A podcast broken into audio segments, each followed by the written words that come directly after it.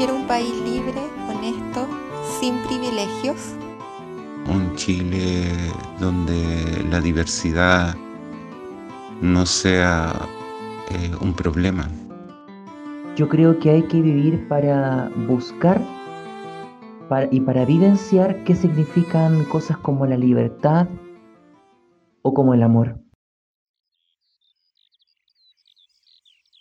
Filosofía instituyente. Eh, contarles que yo habito en la comuna de Hualqui. Eh, toda mi vida he habitado en esta zona.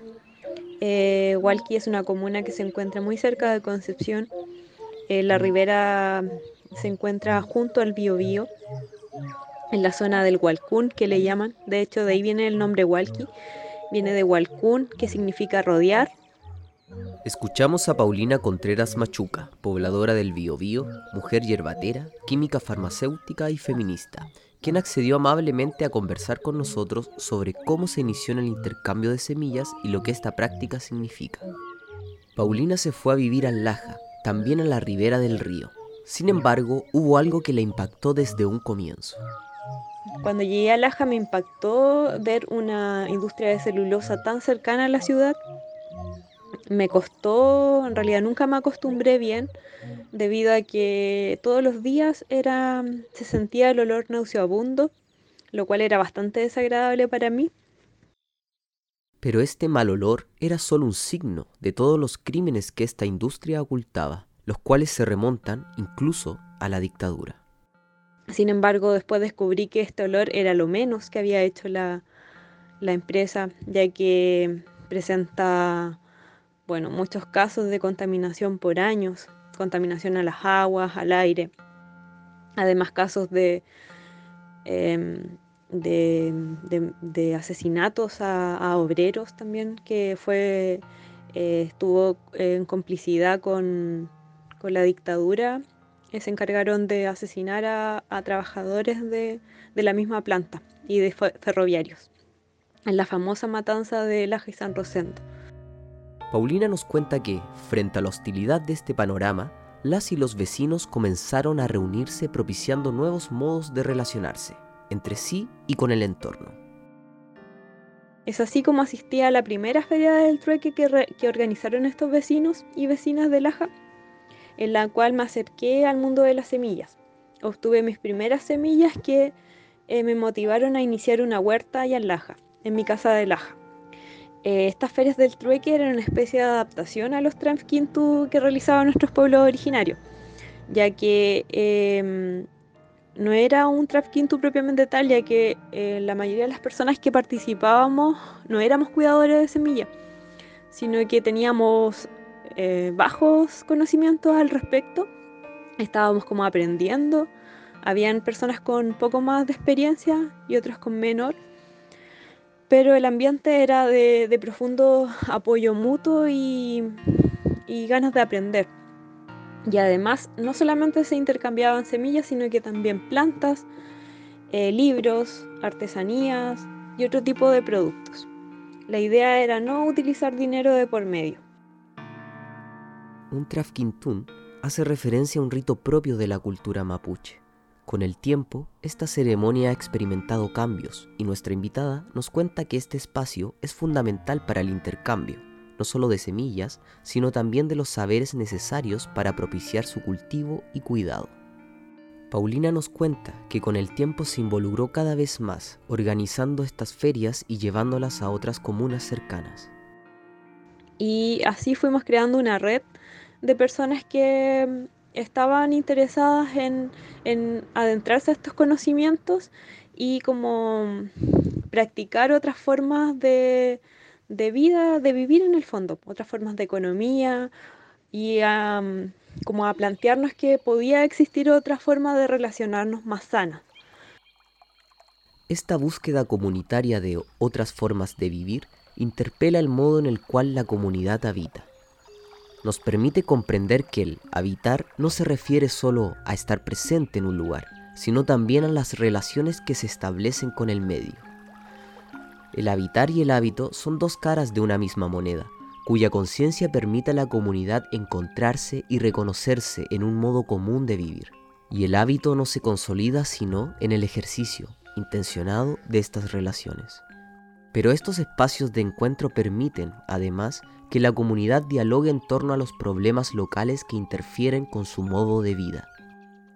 Eh, además, en estos espacios de ferias del trueque se realizaba harta difusión de conflictos socioambientales. Ya lo mismo eh, el tema de la celulosa y en Laja, las forestales, de las hidroeléctricas, que también tienen una gran presencia en la zona, ya sea en el río Laja o en el río Biobío. También canteras, eh, acá mismo en Hualqui vimos, pillamos algunas canteras que estaban funcionando ilegalmente. También los humedales que cada vez estaban desapareciendo, tanto porque eh, estaban rellenando para hacer nuevas poblaciones. Eh, también hubo el tema de las plantas de riles, que eran unos, bueno, que se va a construir finalmente acá en pero se realizaron en estas mismas ferias jornadas de difusión para que la gente supiera de qué se trataba.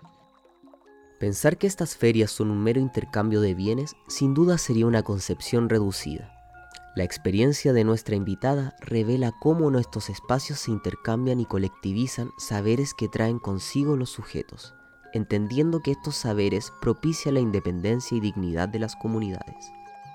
Por mi parte, yo como química farmacéutica empecé a socializar mis conocimientos dentro de estas ferias, eh, realizando talleres eh, de productos naturales, enfocándome en propiedades medicinales de las plantas, y en la elaboración de productos artesanales como jarabe paltomiel, friega para dolores musculares eh, a base de ortiga y romero, ungüento cicatrizante y antiséptico a partir de matico, rosa mosqueta, productos cosméticos y de higiene personal como cremas corporales, humectantes, pasta de diente también y desodorantes, etc. Empecé a, buscar como yo, a partir de mis conocimientos que que, me los había dado la universidad, cómo yo podía aportar entonces a personas que podían desarrollar estos productos para poder buscar otras formas más sanas de, de cuidarse. Paulina nos cuenta que dicha actividad fue fundamental para subsanar las pérdidas de las comunidades afectadas por los incendios forestales, lo cual nos permite distinguir una concepción de la economía distinta a la que prevalece hoy. Una economía que no se reduce a la mera explotación o que no sirve solo al enriquecimiento de los individuos particulares, una economía que no es saber de expertos, sino un saber necesario que permita a las comunidades salir de la lógica de la sobrevivencia y construir su propia autonomía. También estuve haciendo unos talleres a los vecinos de Florida que también fueron muy afectados por los incendios un grupo de vecinos que recolectaban plantas medicinales fueron muy afectados debido a que los incendios quemaron eh, gran parte del terreno donde ellos iban a recolectar estas plantas. Por lo tanto, requerían eh, una ayuda económica y para eso se nos ocurrió hacer estos talleres para que ellos a partir de, del conocimiento que tenían con las plantas también pudieran eh, preparar otros productos y de esa forma poder tener un ingreso económico mayor.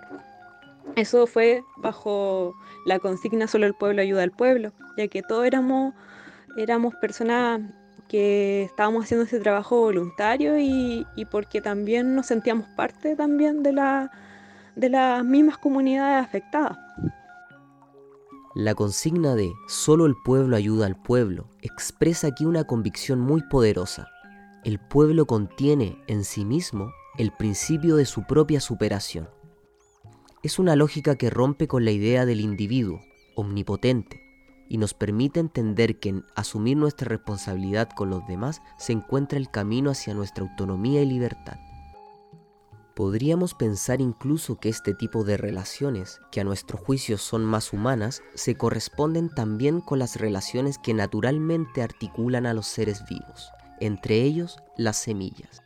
A grandes rasgos, una semilla es una estructura que contiene un embrión en estado o etapa de latencia que bajo ciertas condiciones de luz, eh, humedad, temperatura, nutrientes, va a dar origen entonces a, un, a una planta. Eh, las plantas eh, son organismos muy importantes que cumplen diversas funciones dentro de los ecosistemas en el planeta. Tienen funciones propias, relaciones entre, con otras especies, relaciones simbióticas y de otro tipo. Eh, por ejemplo, se relacionan con los hongos también, eh, se relacionan en una red gigante bajo tierra donde existe como otro mundo. También hay relaciones con bacterias y otros organismos que, que no se ven, que son microscópicos. Y la semilla representa todo esto, representa un de, de, información y de conocimiento que es necesario proteger y que es un patrimonio de la humanidad. Ya de modo más evidente y sobre la Tierra, las plantas tienen un importante rol para el ecosistema y, en nuestro caso, son la base de la alimentación y de la salud. Paulina nos señala que el rol de las cuidadoras de semilla es muy relevante, puesto que son las encargadas de preservar reproducir y clasificar estos organismos. Tarea histórica, transmitida de generación en generación y vital para la supervivencia, que a nuestro juicio es también una expresión de cómo una comunidad se hace cargo de cuidar la vida. Sin embargo, el mundo que habitamos hoy no promueve precisamente este modo de habitar. Este nivel de conciencia ambiental eh, va a estar determinado también por, por la educación ambiental que se tenga. Por lo tanto, tampoco es una responsabilidad como de cada individuo de manera particular, sino que también es una responsabilidad de la sociedad en su conjunto. Yo creo que el principal obstáculo es el modelo capitalista neoliberal. Esto debido a que este modelo clasificaría la semilla eh, de, bajo las lógicas del mercado como un bien de consumo. Existen grupos económicos, políticos a nivel mundial que ya están interesados en, en esto de la semilla, como Bayer Monsanto, ¿cierto? Que es un grupo muy conocido ya que es, es bastante grande ya. Eh, ahora antes era solo Monsanto, ahora además se sumó parte de la industria farmacéutica.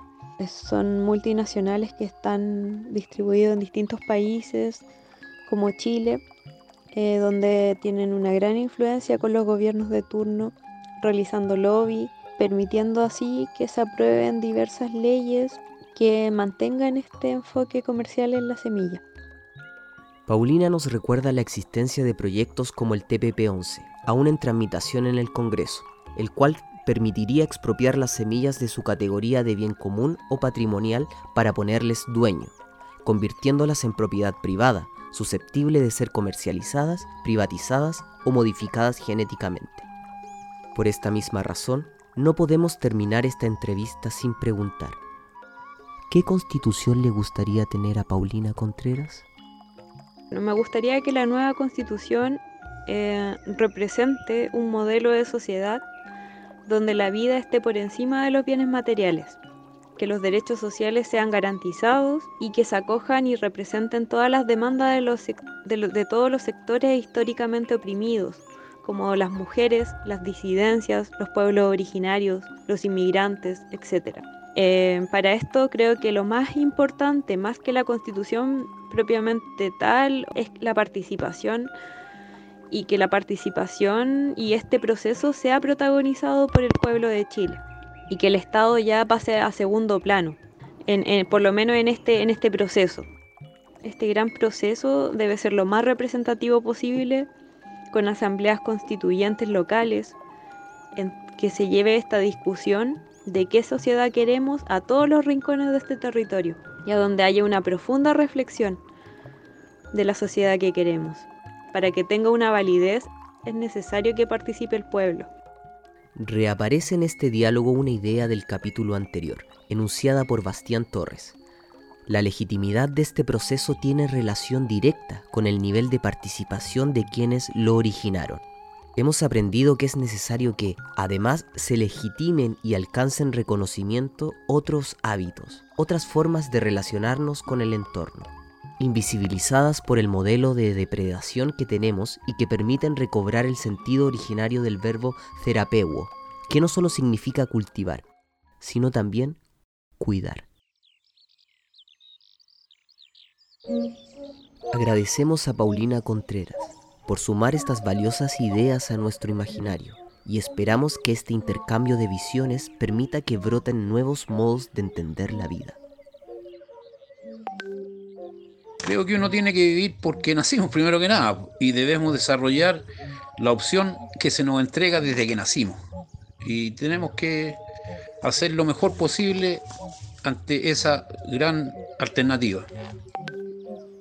Lo que está pasando con esta pandemia nos ha mostrado la, la vulnerabilidad que somos nosotros los seres humanos, lo importante que es la financiación a nosotros los científicos y obviamente la incompetencia de las políticas públicas que tienen los gobiernos. ¿Qué hay que hacer? Me gustaría vivir en un país en donde no pensemos que la otra persona es deplorable o mala o tonta porque tiene ideas que nosotros no tenemos. Si tenemos ese enfoque, nos cuidamos y nos protegemos entre todos y así hacemos, diseñamos una economía y sistemas de protección para todos porque entendemos que el otro puede ser como yo. Chile para la gente es un Chile con organización popular. Basta de, de esta gente descarada.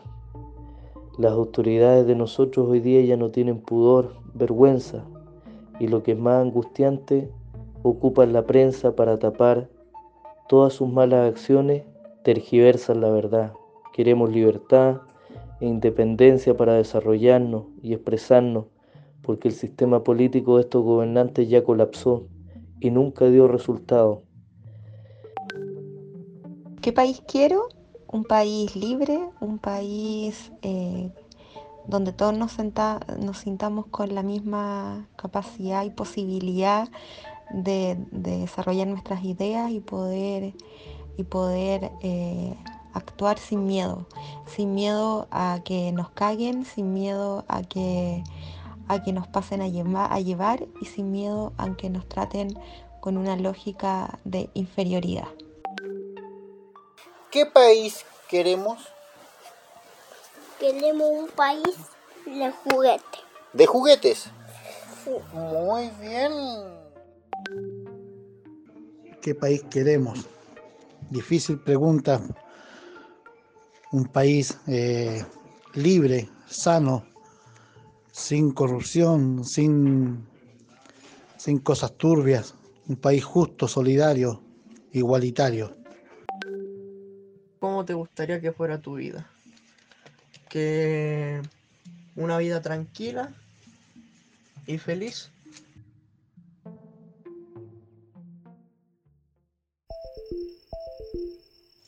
Hola a todas y todos. Desde la red de profesores y profesoras de filosofía Reprofich comenzamos una nueva entrevista para nuestro podcast Filosofía Instituyente.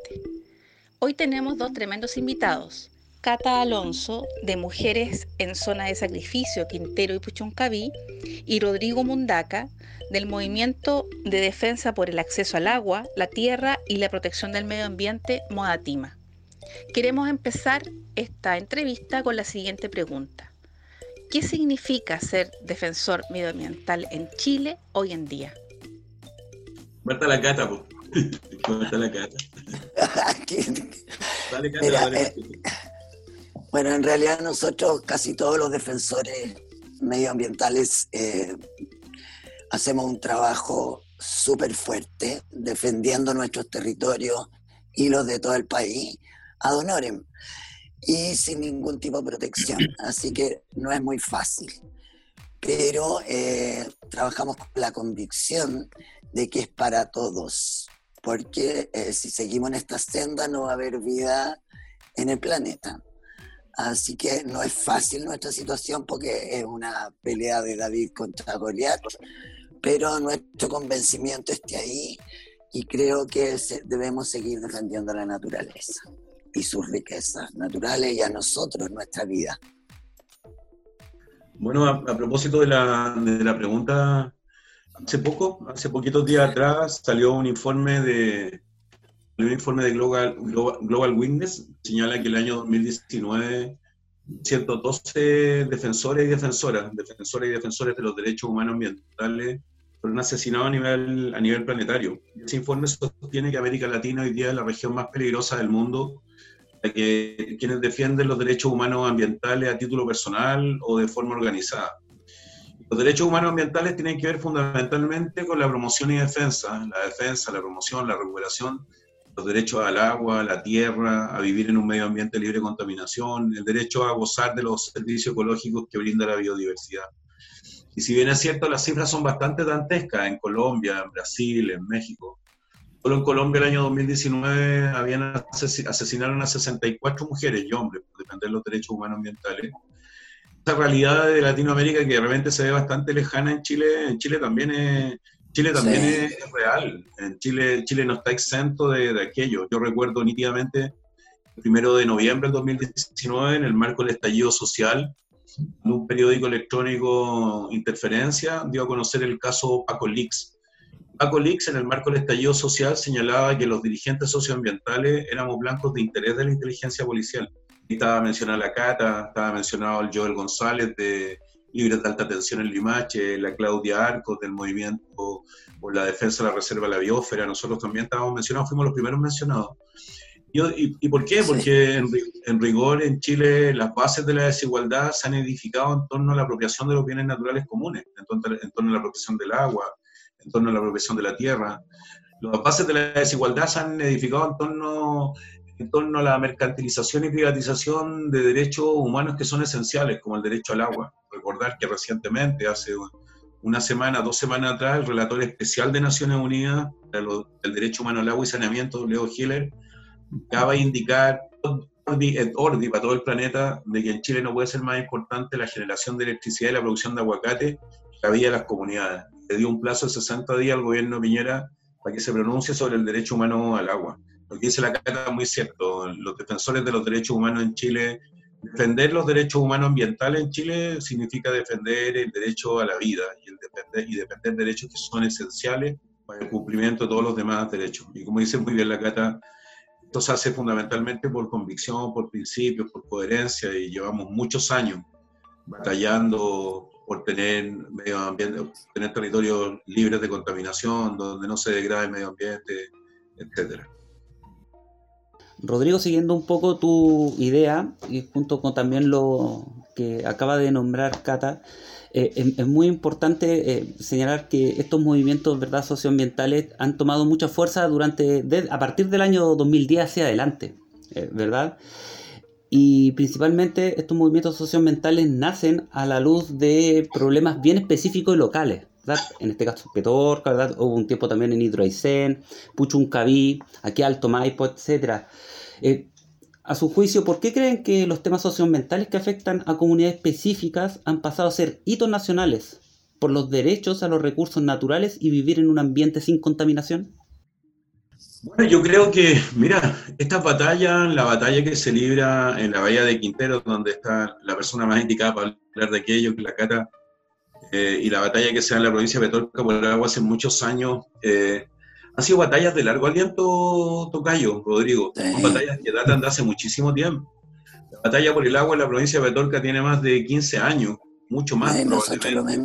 Ustedes también. Lo que pasa es que los medios de prensa durante mucho tiempo lo han mantenido invisibilizado porque no es casual que sean los defensores de los derechos humanos ambientales quienes estén en primer orden como blancos de interés de la inteligencia policial que en la práctica estas batallas lo que están erosionando son las bases de la desigualdad, ¿no? en el fondo lo que erosionamos es el patrón de acumulación por disposición de los ricos, ¿no? Que se enriquecieron a costa del agua, de la tierra, contaminar el medio ambiente, de degradar la tierra, etcétera.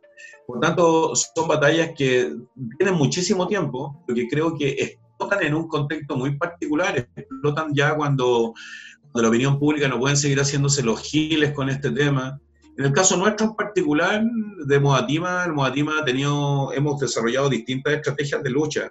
Y creo que el caso de Petorca estalla con mucha fuerza después de, que aparecen los primeros reportajes internacionales, cuando vería el periódico The Guardian, Deutsche Welle, Radio Televisión Rusa, eh, Le Monde Diplomatique, eh, F, en fin, cuando eh, Netflix aparecen reportajes referidos a la provincia de Petorca, donde se señala a la provincia de Petorca como el epicentro nacional de la violación del derecho humano al agua.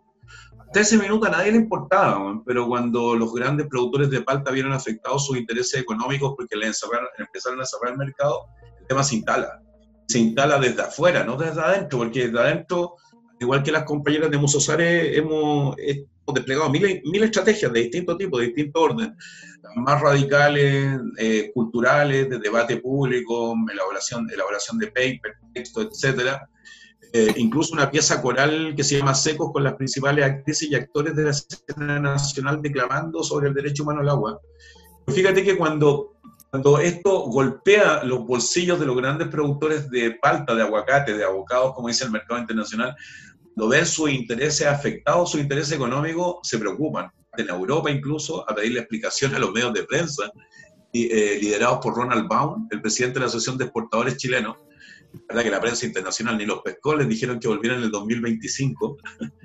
ahí se instala, se instala. Yo creo que ahí se instala con muchísima fuerza cuando la opinión pública internacional eh, empieza, a hablar sobre, empieza a hablar sobre la violación del derecho humano al agua en Chile. Y, ahora, hace pocos minutos acabamos de hablar, cuestión que no, ni lo imaginábamos, acabamos de hablar en la 45 sesión de la Asamblea de Derechos Humanos de Naciones Unidas, un minuto y medio, que es lo que le toca a cada, cada expositor, y nunca pensamos que podíamos hacer aquello, pero hoy día este tema, por lo menos el tema de la violación del derecho humano al agua y probablemente lo que sucede en Quintero, que es un icono, hoy día ya no se pueden continuar invisibilizando.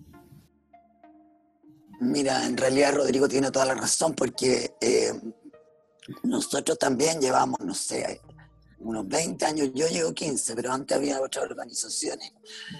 Desde que se instaló la campiche que ganamos en la Corte Suprema, imagínate los años que hace, que fue el gobierno, no el gobierno que pasó, el otro de la Michelle Bachelet, el primero de la de Bachelet, que pasó a llevar el fallo a la Corte Suprema para poder instalar esta última termoeléctrica de las cuatro que tenemos aquí a carbón, de Agener, que después salió todo el lobby del, del embajador eh, con eh, Pérez Yoma y, y la Ana Luisa Uriarte, quien en Chile de Paul Simmons, que era el embajador de Estados Unidos, de Chile en Estados Unidos en esos minutos, para poder pasar a llevar un fallo de la Corte Suprema y poder instalarse la cuarta termoeléctrica aquí a carbón en un espacio que era de contención entre nosotros y el parque industrial.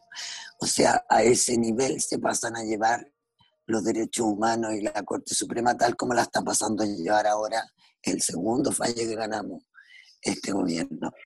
Entonces, lo que nosotros hemos hecho ha sido dentro de la misma institucionalidad, hacer todo lo posible y llegar a todas las instancias, hasta comisiones, hemos logrado comisiones investigadoras en eh, la Comisión de Medio Ambiente de la Cámara de, de Diputados, ahora estamos en la Cámara de Senadores, o sea, con la, con la Comisión de Medio Ambiente del Senado, está parada por la pandemia, pero también estamos trabajando con ellos. Hemos, pero lo que más ha dado resultado, tal como dice Rodrigo, son las instancias internacionales.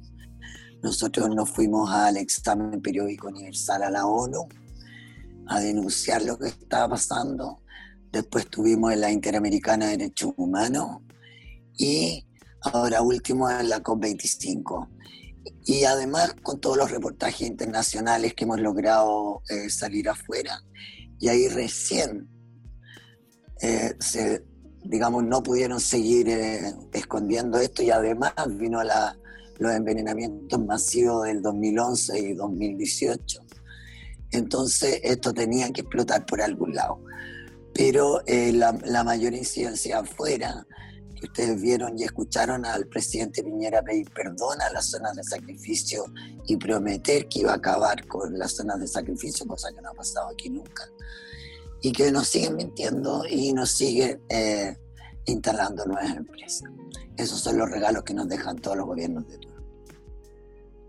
Eh, tenemos a portas eh, en un poco más de un mes un plebiscito y se nos va a instalar un proceso constituyente. Y esperamos que la Convención Constitucional sea el organismo que redacte esta nueva constitución. Eh, ¿Qué se necesita del proceso constituyente para que los recursos dejen de ser un bien de consumo y sean un derecho de todos los chilenos y chilenas? se necesita eh, que lo primero que los independientes puedan ir a la constituyente, que en este minuto está súper difícil. Porque hay gente muy, muy capaz. Y si vamos a seguir con la misma gente que está en el Parlamento en este minuto, no vamos a tener lo que la ciudadanía necesita, hacer los cambios que la ciudadanía necesita para poder vivir en un mundo mejor, cambiar este sistema en un mundo más justo y hacer una constitución ecológica, porque si no, no vamos a salir de esto, no va a haber vida. Y además que se respeten eh, los derechos humanos. También necesitamos antes que se firme el convenio Escazú, porque eso nos daría garantías a, a todos los defensores ambientales y habría además justicia ambiental en el país. Entonces es súper importante en la misma línea de la cata, sin duda que eh, hoy día, eh, a ver, es evidente que en Chile existe un, modelo primario exportador asociado al uso intensivo y racional de bienes naturales finitos, suelo y agua, la sobrequimización de los medios de cultivo. Hoy día existen, ya no son 28, hay 29 termoeléctricas a carbón distribuidas en ocho comunas, Estrella, Iquique, Tocopilla, Mejillones, Huasco, Quintero, bueno, Quintero, eh, coronel Puchuncaví. Coronel, coronel Puchuncaví, claro, son 29 termoeléctricas a carbón, a carbón que en Chile son las responsables del 91% de las emisiones totales de dióxido de carbono.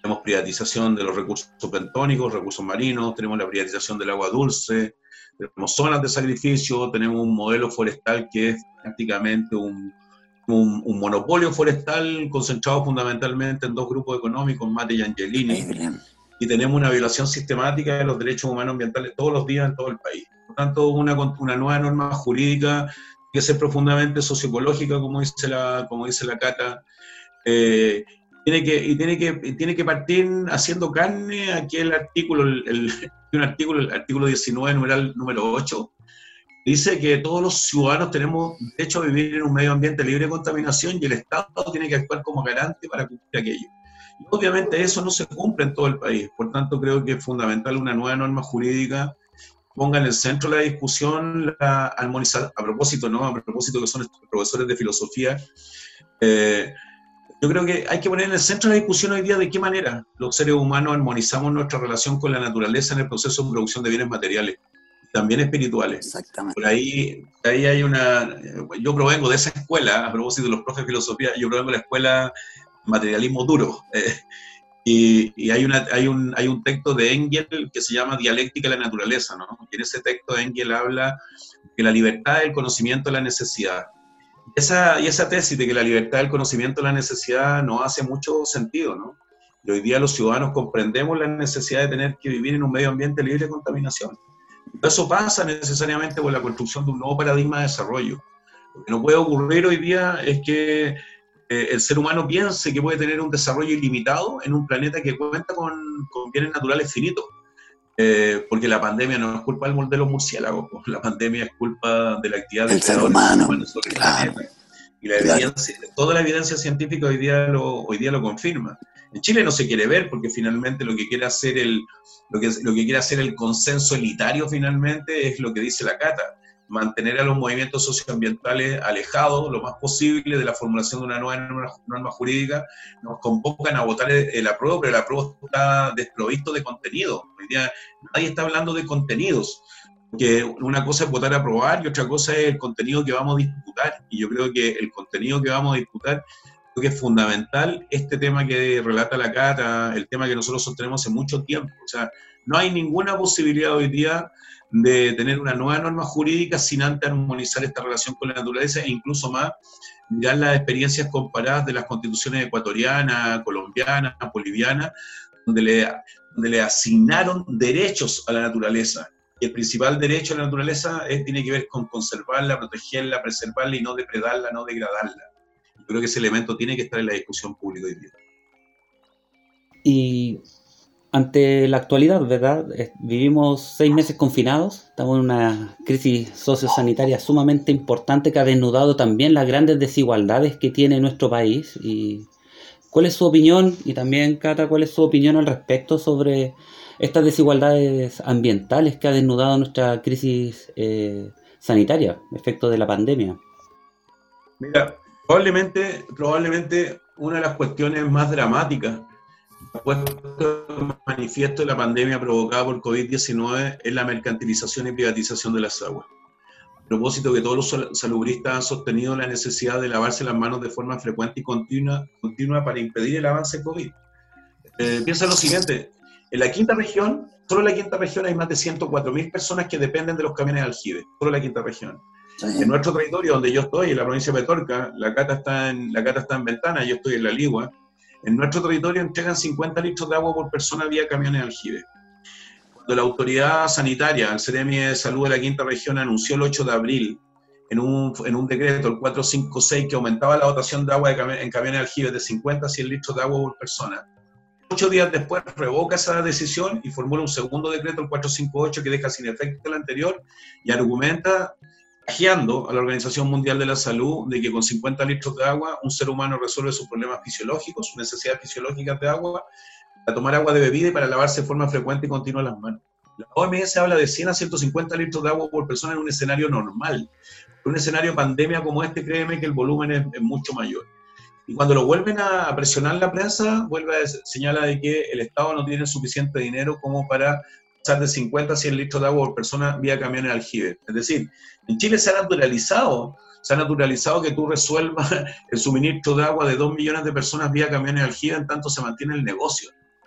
Diría que la pandemia ha desnudado de forma cruel y brutal las inequidades ambientales que hay en los territorios hoy día. Que la posibilidad de que en un territorio como el de Quinteros, el de Ventanas, como el de Puchuncaví, eh, la posibilidad que en un territorio como ese, niños, como los niños de la escuela la Greda, hombres, mujeres, adultos, sufran eh, cuadros de COVID son mucho más altas que en un territorio que está libre de polución, libre de contaminación, un territorio donde no hay cuatro termoeléctricas de carbón como en Quintero, por ejemplo.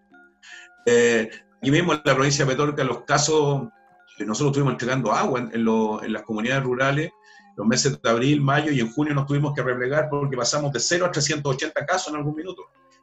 Hoy día ya vamos más, en más de mil, mil casos de contagio. Entonces, eh, sin, duda que, sin duda que la pandemia desnudó la, desnudó la ausencia total de política ambiental en el país. Nosotros siempre hemos dicho que en Chile no existe política ambiental, de lo que hay en Chile hoy día es... Hay un, modelo que, hay un modelo que privatiza las utilidades que devienen la explotación irracional de los recursos naturales, Quintero, un ejemplo clásico, nítido, petróleo igual, finalmente nos dejan la carga ambiental y el pasivo ambiental nos los dejan en los territorios, es decir, pérdidas se socializan en las comunidades pobres fundamentalmente. Por tanto, de política ambiental en Chile, de política ambiental nada, y la Cata ya lo dijo, probablemente ya se va a referir a eso, no firma de Escazú, un reflejo nítido de la conducta que tiene este gobierno, este régimen, ¿no? La conducta del régimen de Piñera en materia ambiental es criminal. Es criminal. O sea, es tan criminal que han aprovechado la pandemia para aprobar todos los proyectos que tenían en carpeta sin entrar a evaluación ambiental, que al menos algo podíamos conseguir, aunque la ley está hecha para que se aprueben los proyectos. Pero esto es una verdadera vergüenza lo que está pasando ahora. Nosotros en Puchuncaví, que aquí tenemos el 80% de las empresas emplazadas en Quintero y solo un 20%, Rodrigo. Eh, uno de cada cuatro niños, uno de cada cuatro de nuestros niños están haciendo con problemas con diferentes tipos de problemas, desde neurológicos y malformaciones congénitas graves hasta lo más suave, que es el 6 bajo y las dificultades al aprendizaje. Entonces, como hay tanta enfermedad preexistente, justamente respiratoria y cardiovascular, esta época de pandemia para nosotros es fatal, porque ya tenemos enfermedades preexistentes casi toda la población respiratoria y muchos cardiovasculares y el virus se transmite en el aire. Y aquí hay una cantidad de emisión de material particulado fuertísima, muy grande, aparte de las emisiones de los metales pesados que hay en el aire. Y eh, el virus se transmite a, través del aire también. Entonces, eh, es muy fregado, estamos todos muy, muy eh, encerrados al final porque eh, no se han tomado ninguna medida recién ahora, hasta ahora, ahora, en esta semana, se está empezando a tomar exámenes. Lo que hubo antes fue eh, que encerraban a las familias y, se contagiaban todos cuando encontraban que había un contagiado, que solo son eh, los trabajadores del IST los que, en el IST los que pudieron acceder a algún examen que, que nosotros sabemos la cifra, el resto está todo escondido y sabemos que hay mucho, mucho contagio. En el fondo, lo que hicieron fue propiciar el contagio de rebaño en esta zona, que es, absolutamente vergonzoso y que ustedes saben que se nos muere toda la gente de cáncer. Entonces, la verdad que las políticas ambientales de este gobierno no existen. Todo lo que ustedes escuchan de la ministra cuando habla eh, no sé, pues son fantasías de ella en su cabeza, vivirá en el mundo de la fantasía. ¿Cómo vivían todos nuestros gobernantes? Pues si no sabían que había hacinamiento en Estación Central, no sabían que había pobreza en Chile, no sabían la cantidad de campamentos que teníamos, porque en el fondo viven en, en el barrio alto, se trasladan a través de la costanera norte o la costanera sur hacia Pucono, hacia Zapallar Cachagua, y, y, sus hijos hacen lo mismo. Estudian en universidades arriba también, y tienen todo centralizado, por supuesto, o sea, de regiones ni hablar, porque no tienen idea ni que existimos. Y eso es lo que hay que cambiar. Y por eso hay que descentralizar nuestra política y tenemos que lograr que los territorios exijan existir que tengan su representante y que elijan cómo quieren vivir y de qué quieren vivir y en qué forma. No podemos seguir aquí con esta política eh, centralizada absolutamente. Así que encuentro que está bien que de una vez por todas se haya mostrado cómo es el verdadero Chile. Porque afuera, cuando nosotros llegamos la primera vez a Ginebra, nos miraban todos con cara loco porque no habían denuncias de Chile nunca. Chile era un país ejemplo, maravilloso, multimillonario. Y mira lo que tenemos. Una pequeña cosa, ustedes nombraron eh, ambos eh, el acuerdo de Escazú, ¿verdad? Eh, ¿Cuál es su apreciación respecto a la negativa, verdad? De, la firma del acuerdo de Escazú a sabiendas que el primer gobierno de Piñera, desde el año 2012, estaba trabajando sobre la normativa legal de este acuerdo. Pasó después al gobierno de Michelle Bachelet y nuevamente, ya para la firma de este tratado, una vez que se trabaja completamente la normativa, Chile se abstiene por el momento de firmarlo. ¿Cuál es su apreciación al respecto? Bueno, hoy día, hoy día salió un artículo tenso en el periódico electrónico de Interferencia sobre el tema de Escazú me tocó dar declaraciones sobre aquello anoche. Creo que Piñera no firme Escazú, no es casual. No, a mí no me sorprende que Piñera no firme Escazú. No me sorprende por, el compromiso que tiene el gobierno de Piñera con el, con el extractivismo que prevalece en todo el país. No me sorprende que Piñera no firme Escazú cuando en Chile el modelo de desarrollo se caracteriza por la producción primaria tenemos un modelo de explotación primaria de recursos naturales destinado a, los mercados de exportación sin valor agregado y que tiene un rasgo distintivo, que es la depredación del medio ambiente, que es la contaminación del medio ambiente, el uso intensivo y racional de bienes naturales finitos.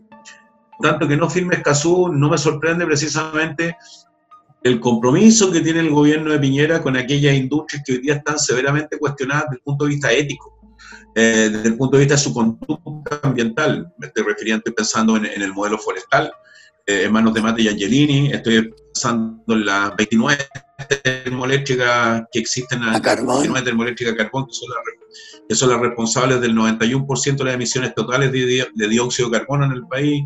Estoy pensando en las zonas de sacrificio, estoy pensando en aquellos territorios privados de agua, pensando en las siete familias que hoy día son dueñas de los recursos bentónicos, tanto a mí no me sorprende que, que, no, que no firme, que no, no, me sorprende en lo absoluto. Segundo, no me sorprende que no, que no firme a propósito de que el discurso presidencial del 31 de julio, pronunciado en el Congreso por Piñera, el último discurso, habló de la reactivación económica y de la reactivación en materia de inversión pública y privada con una suerte de fast track, es decir, disminuyendo los periodos de estudios de impacto ambiental y declaraciones de impacto ambiental. Mira, hace estamos en la quinta región. Hace pocos días atrás, un alcalde que no tenemos ninguna relación con el alcalde, con el alcalde Alessandria Zapallar, la semana pasada, el alcalde Alessandria Zapallar salió a criticar una carretera de doble vía que va a atravesar las comunas de Nogales y Puchuncaví, va a aumentar la carga ambiental porque objetivamente van a ser camiones de alto tonelaje que van a atravesar ambas comunas, donde se van a desarrollar proyectos inmobiliarios sin factibilidad hídrica el alcalde de el alcalde Zapallar Alessandri salió a criticar ese proyecto que no contó con participación ciudadana, va a dañar todo el borde completo y va a afectar ambientalmente a cuatro comunas, entre ellos la subcomuna que él dirige. Es decir, objetivamente la no firma de Escazú tiene que ver precisamente con esto, es decir, cero transparencia, cero participación ciudadana, cero participación temprana a los ciudadanos opinando con respecto a los proyectos que impactan el medio ambiente. Y tercero, la no firma de Escazú, eh, en la práctica, lo que permite al régimen de Piñera que las defensores los defensores de los derechos humanos ambientales sigamos al arbitrio de las prácticas punitivas y de las prácticas de persecución, de amedrentamiento y de agresiones por parte de la institucionalidad que comanda el régimen de Piñera. Caso, casi, caso nítido, claro, es lo que sucedió con Paco Lix, por ejemplo, el 1 de noviembre del 2019, Ah, y caso claro lo que ha sucedido, no soy el más indicado para hablar de aquello, probablemente la Cata, las compañeras que tuvieron que abandonar el país producto de la violencia policial que se ejerció sobre ellas durante el estallido social. Es decir, hoy día, hoy día la no firma de Escazú finalmente lo que hace es dar un cheque en blanco para que las empresas contaminen y depreden el medio ambiente, Cercena limita la participación temprana de los ciudadanos, la práctica deja libre, al libre albedrío a los defensores de derechos humanos ambientales que sean sujetos y objeto de feroces prácticas desde la institucionalidad y también desde el sicariato que se encuentra contratado en los territorios para silenciar e inhibir el avance de la lucha socioambiental. Exactamente. Además, eh, les conviene mucho que no, no, no, firmarlo, porque así no tenemos derecho a la información hasta que no tienen listos los proyectos y no tenemos nada que hacer. Eh, aunque la participación ciudadana igual era un saludo a la bandera, porque nosotros hemos tenido participaciones en que ni siquiera las leyes han quedado dentro de, los cajones de la cerámica y después por algunos mails nos hemos enterado, por algunos mails que se han filtrado. Pero por lo menos tenían que contestarle a uno por, por, digamos, por internet, o sea, por tu correo electrónico, tenían que contestarte al menos tú, lo que tú decías. Em, y tenían la obligación de darte a conocer el proyecto, aunque en una forma absolutamente nosotros teníamos que por nuestra cuenta que, que, informarnos porque la verdad es que ellos siempre están con la empresa. Eh, se siguen aprobando proyectos, por lo tanto no les convenía para nada, para nada firmarlo. Como decía Rodrigo, eh, no les convenía por ni un lado porque el Tratado Escazú además hay justicia ambiental, o sea, nosotros teníamos derecho a la información antes, durante y después, por si había alguna irregularidad. Y además había justicia para los defensores ambientales, que, es súper importante, y protección también, que nosotros estamos absolutamente protegidos. Eh, ustedes saben que Rodrigo ha recibido mucha amenaza y ha ido hasta la cárcel por eh, defender a Petorca yo también he tenido algún evento acá y tenemos una compañera que tuvo que salir del país porque ella tiene una hija down y la amenazaron con quitársela. La tomaron presa, la desnudaron, le hicieron hacer eh, sentadilla desde las 7 hasta la 1 de la mañana que logramos sacarla. Eh, sin nada, porque ella fue a sacar una foto aquí a las termoeléctricas. O sea, eh, fue fuerzas especiales, no los carabineros de nuestra comuna, que bastante que nos ayudan, porque ellos también están bien contaminados. Eh, entonces, la verdad es que no les convenía por ninguna parte debido a la política que ellos tienen y a lo que pretenden hacer. Yo les contaba que en estos tiempos de pandemia se han aprovechado y han aprobado todo. Aquí, lo que dice Rodrigo de la carretera, va a pasar a llevar dos vertientes de Pucalán y el valle ahí de abajito del camino a Nogales, que de eso se abastece la gente que vive en todo ese valle. Y les da lo mismo. Les da lo mismo. Y eso que aquí hay escasez hídrica y a mucha gente hay que llegar con camiones del por ejemplo, hay gente de Orcón que no tiene agua potable, en Ventanas Bajo recién va a llegar ahora el agua potable. Nuestros pozos están con arsénico, eh, ya está aprobado porque ya tenemos los estudios, está con aluminio y plomo. No sabemos qué agua les lleva a la, gente ya. Y además la gente tiene que comprar porque es tan poca lo que la municipalidad reparte que no les alcanza, tal como decía Rodrigo. Entonces, son tan grandes las injusticias.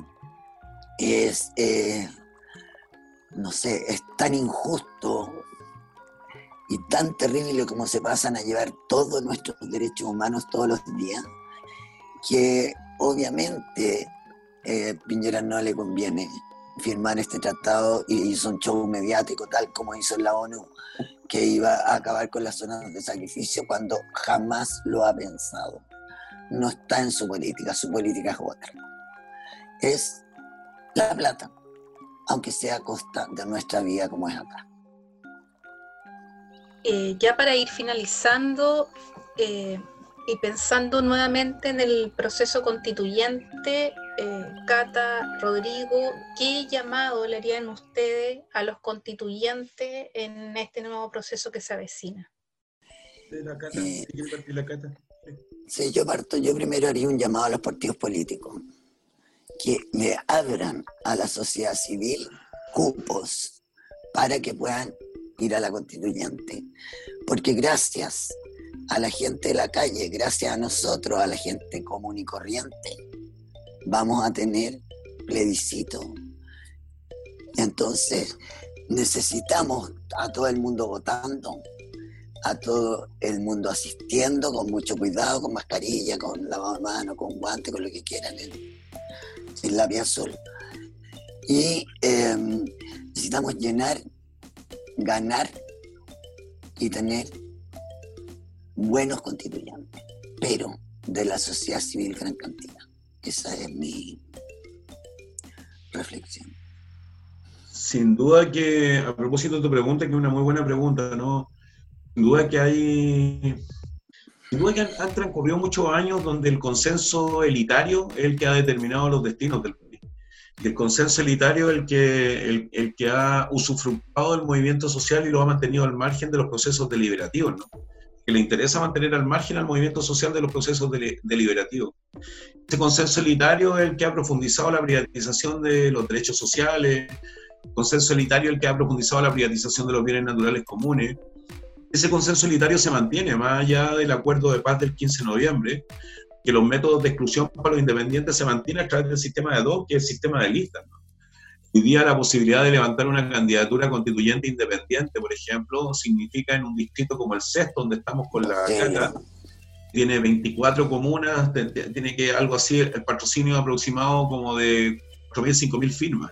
Habría que salir a buscar 5.000 firmas, notariar 5.000 firmas, llevar a 5.000 personas a la notaría, firmar a 1.500 pesos la firma que, para que te pudieran patrocinar una candidatura independiente y en un escenario como el actual de pandemia, de aislamiento físico, de, restricción a nuestra movilidad, un estado de excepción que se prolonga 60 días más, incluso en el periodo...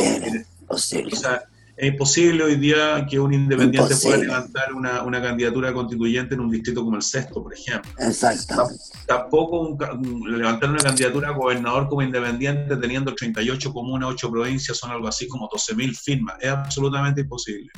Por tanto, han habido, han habido partidos que han cacareado durante mucho tiempo, que van a abrir sus espacios para la participación de los independientes, para la participación de los movimientos sociales nosotros como organización cobramos la palabra y le cobramos la palabra al Frente Amplio y vamos a disputar el proceso de la gobernación como en un grupo de independientes, independientes del Frente Amplio, manteniendo todo el discurso de nuestra organización y todo el discurso del, movimiento socioambiental que encarnamos, que tiene que ver con la defensa del agua, etcétera.